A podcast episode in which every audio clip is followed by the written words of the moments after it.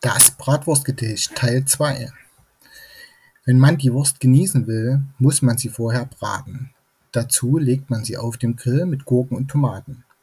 Am Ende ist sie braun gebrannt und mundet umso besser, wenn man sie einfach kurzerhand zerkleinert mit dem Messer. Das war der zweite Teil, seid gespannt auf den dritten Teil.